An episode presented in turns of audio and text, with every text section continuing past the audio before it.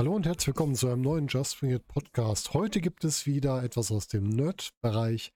Und zwar passend zu unserem Halloween-Monat Oktober gibt es eine Trailer-Analyse zu Welcome to Raccoon City, dem neuen Resident Evil-Film, der noch in diesem Jahr erscheinen soll, nämlich am 25.11.2021.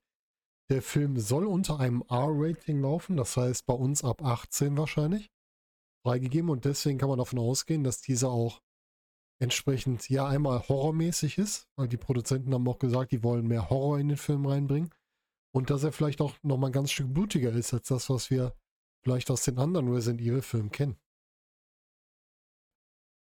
Ja, wir wollen uns mal einen Trailer anschauen. Wir haben einen ziemlich coolen Trailer gekriegt, wo vielleicht nicht alle Effekte so ganz zünden, aber der Trailer an sich von der ganzen Stimmung her wirkt sehr gut. Es gibt sehr viele Bezüge zu den Spielen und wir merken halt auch, dass wir wirklich einen Trailer haben, der uns zeigt, dieser Film befasst sich mit der Geschichte der Spiele.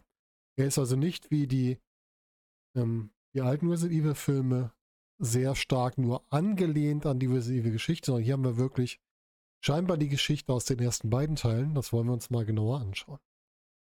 Wir haben in der Grundgeschichte, wie es scheint, die Geschwister Claire und Chris Redfield, die sich unterhalten, nachdem Claire bei ihm wohl eingetroffen ist und Claire möchte halt, dass er zusammen mit ihr etwas gegen Umbrella tut. Kurz zu den beiden Figuren. Wir haben Claire Redfield, die hier von äh, Kayas Godelario, ich hoffe, ich spreche es richtig ausgespielt wird. Die kennt ihr vielleicht aus Maze Runner, wo sie die weibliche Hauptrolle hatte. Und Chris Redfield, der gespielt wird von Robbie Amell, den kennt ihr aus Upload, wo er die Hauptrolle hatte. Claire will halt hier ihren Bruder überzeugen, dass er gemeinsam mit ihr in die ja in die Recherche zu Umbrella geht und hat dazu auch ein Video mitgebracht. Schön passend zur Zeit, weil das Ganze spielt ja 1998, ein Video auf VHS, in dem jemand über Umbrella spricht und sagt, es gab in Raccoon City oder im Herrenhaus, das wird nicht so ganz genau formuliert, einen Zwischenfall ähnlich wie Tschernobyl. Und er kennt halt Claire und will, dass sie hier zur Hilfe kommt und sie unterstützt. Und sie spricht halt mit ihrem Bruder, der halt erst sagt, ja, du hast hier Verschwörungstheorien und so weiter. Und sich dann aber doch scheinbar überzeugen lässt. Und dann mit in den Einsatz geht, sagen wir mal. Und hier ist halt die Frage.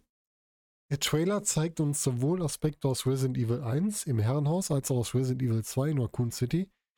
Und ich frage mich hier jetzt, ob das Ganze so eine, eine Geschichte ist, wo die das aufteilen, wo wir quasi beide Geschichten parallel kriegen. Resident Evil 1 und Resident Evil 2.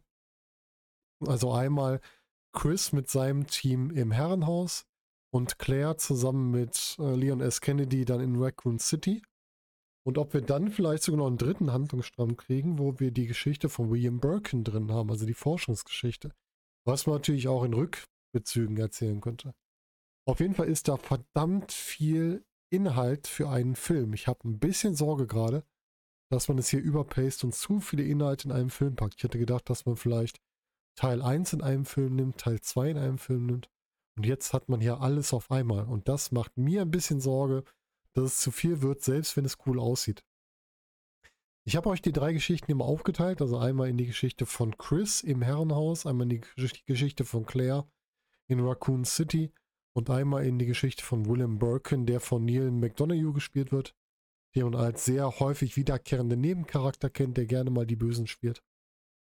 Und das ist halt so, wie gesagt, diese Hintergrundgeschichte, vielleicht auch einfach nur so eine Rückblickgeschichte, die wir hier sehen werden. Lasst uns mit Chris anfangen, mit dem Herrenhaus und die ganze Geschichte. Bei ihm beginnt damit, dass er in einem Hubschrauber sitzt mit drei anderen Teammitgliedern, mit drei Stars-Mitgliedern. Das sieht man an den Aufnähern, teilweise an den Uniformen. Zwei davon konnte ich identifizieren. Das ist wohl einmal Jill Valentine, die gespielt von, von äh, Hannah John Kamen, die kennt ihr als Ghost aus Ant-Man and the Wasp. Und Nummer zwei ist Albert Wesker, der von Tom Hopper gespielt wird. Den kennt ihr vielleicht als Dick und Tarly aus Game of Thrones. Und die dritte Person konnte ich noch nicht identifizieren, wer das sein sollte. Vielleicht ist das auch nur das äh, ultimative Red Shirt für, für einen Zombie-Film, also der erste, der sterben darf. Das müssen wir noch herausfinden. Vielleicht kriegen wir da noch einen zweiten Trailer oder sehen es dann im Film. Auf jeden Fall kommen die drei mit dem, die vier mit dem Hubschrauber an. Das ist wohl, wie es scheint, genau wie das Intro vom ersten Resident Evil Spiel. Da haben wir das ja auch, dass quasi der Hubschrauber kommt, die aus dem Hubschrauber steigen und dann zum Herrenhaus laufen. Was wir hier nicht so sehr sehen, ist halt diese Verfolgungsszene, die es halt im, im Spieltrailer gibt, oder das heißt im Spieler-Intro gibt. Ich denke mal, die wird es ja auch nicht geben, weil die sehr ruhig das Herrenhaus betreten und sich dort entsprechend aufteilen. Und in einer zusätzlichen Szene sehen wir dann, wie der Hubschrauber quasi von Zombies überrannt wird. Und wenn sie dann im Herrenhaus sind, das durchsuchen, knallt auf einmal der Hubschrauber durchs Fenster, was natürlich auch die Möglichkeit bietet, dass noch mehr von draußen in das Haus eintreten kann. Dann haben wir eine sehr schöne Hommage. Wir sehen die Zombie-Szene aus dem ersten Teil, wo wir das erste Mal auf einen Zombie treffen, der quasi am Boden sitzt und an jemanden nagt und sich dann umdreht. Die scheint wirklich eins zu eins in den Film umgesetzt worden zu sein, was ich eine sehr coole Hommage finde, die man hier eingebaut hat. Dann treffen sie in dem Herrenhaus auf eine Gestalt, die aussieht, als hätte sie so sehr deformiert, mit vielleicht mehreren Gesichtern. Und die kennen wir auch aus dem ersten Teil von Resident Evil, die den quasi anzeigt, dass sie leise sein sollen. Und das scheint, nachdem später nochmal die Umbrella-Akten gezeigt werden, wieder Lisa Trevor zu sein, die halt hier mit dem G-Virus infiziert wurde und immer weiter mutiert ist und sich jetzt auf dem Anwesen hier entsprechend bewegt.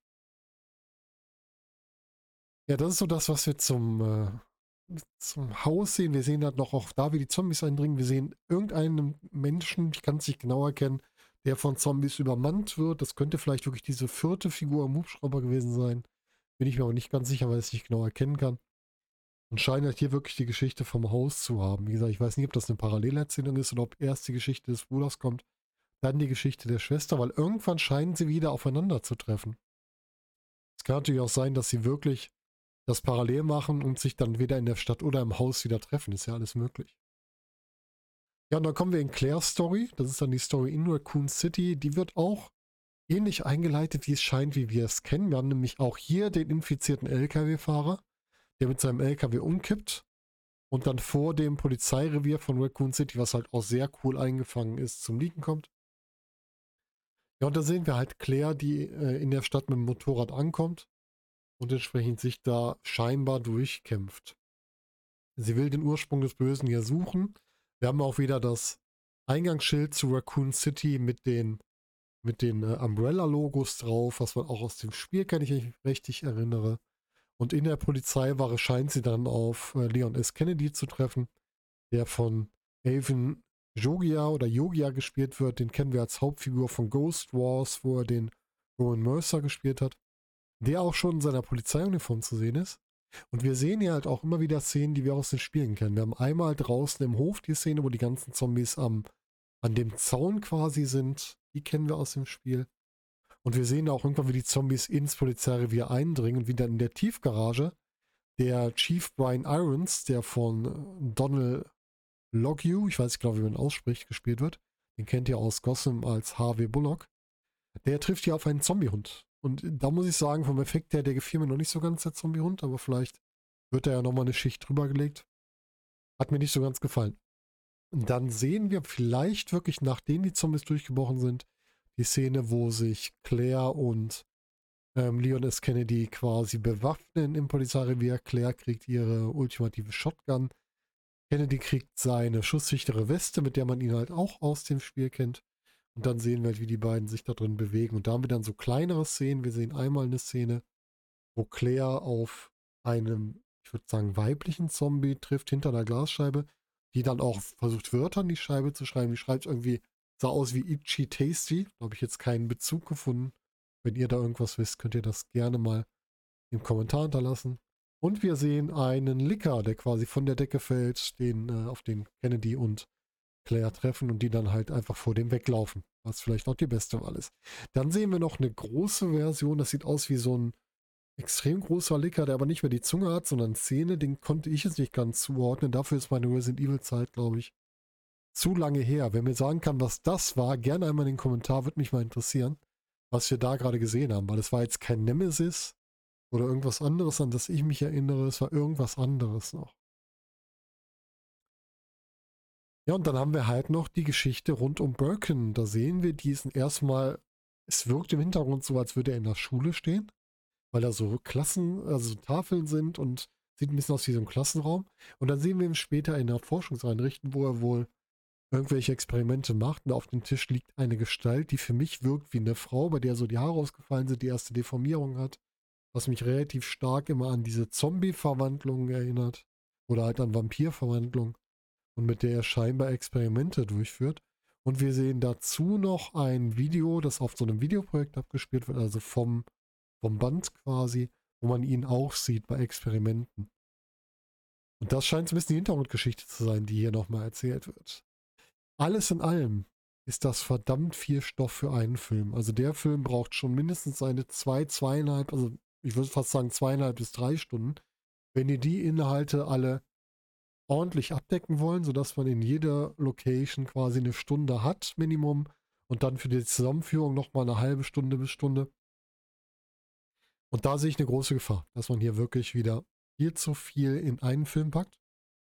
Ob man das nicht besser auf zwei aufteilen könnte, aber trotz allem bin ich gespannt drauf. Also ich freue mich mal auf einen Film, der sich sehr stark an den Resident Evil Spielen hält und nicht, wie wir es vorher kennen, dass wir halt das Resident Evil Settings haben, aber der Film sich immer weiter, die Filme sich immer weiter davon entfernen, wobei die Mila Jovovich-Filme auch nicht schlecht waren, aber das waren halt Horror-Action-Filme und dieser Resident Evil-Film wirkt wieder viel mehr nach einem echten Horrorfilm, so wie die Spiele es ja auch waren. Bei den Spielen war ja immer wenig Munition, viele Gegner, du musst dich nicht verstecken, aber du musst ihn ausweichen, du musst weglaufen. Dass man diese Aspekte in den Film mit reinbringt, das scheint hier auch so zu sein. Und da bin ich gespannt, wie man es umsetzt. Also ich bin positiv gestimmt, hoffe aufs Beste, habe ein bisschen Angst wegen der Länge der Laufzeit. Wie ist denn eure Meinung zu dem Trailer und wie ist eure Hoffnung zu dem Film Welcome to Raccoon City? Freut ihr euch drauf oder sagt ihr ja, boah, noch einen Resident Evil Film brauche ich jetzt nicht? Das würde ich gerne mal wissen. Schreibt es mir gerne bei YouTube in die Kommentare und ich werde natürlich, sobald ich das gesehen habe, wieder drauf reagieren. Für alle, die der Film reizt, 25.11.2021 ist der Starttermin. Scheinbar FSK 18, also ihr müsst mindestens 18 sein, um den zu sehen. Ist dann auch immer empfehlenswert, weil man sollte sich sowas nicht zwingend angucken, wenn man noch jünger ist, selbst wenn man auf irgendeinem Weg reinkommen würde. Also vermeidet das bitte, guckt das bitte erst, wenn ihr wirklich das Alter erreicht habt. Ja, und dann schauen wir mal, was uns da erwartet. Das war's mit der Trailer-Analyse. Ich hoffe, ihr hattet Spaß dran. Gerne auch dazu mal immer einen Kommentar hinterlassen. Und nochmal den Hinweis, wenn ihr mehr von uns sehen wollt, immer mal bei YouTube Glocke aktivieren, abonnieren, ihr kennt das ganze Spiel und auch gerne bei Spotify und Apple Podcast uns folgen, uns abonnieren und auch bei Apple Podcast könnt ihr gerne Bewertungen hinterlassen. Das ist auch immer schön, um da in den Rankings ein bisschen hochzukommen, sodass immer mehr Leute von uns noch was mitkriegen. Und bis dahin wünsche ich euch jetzt noch einen schönen Horrormonat Oktober und wir hören uns zunächst wieder. Macht's gut, bis dahin.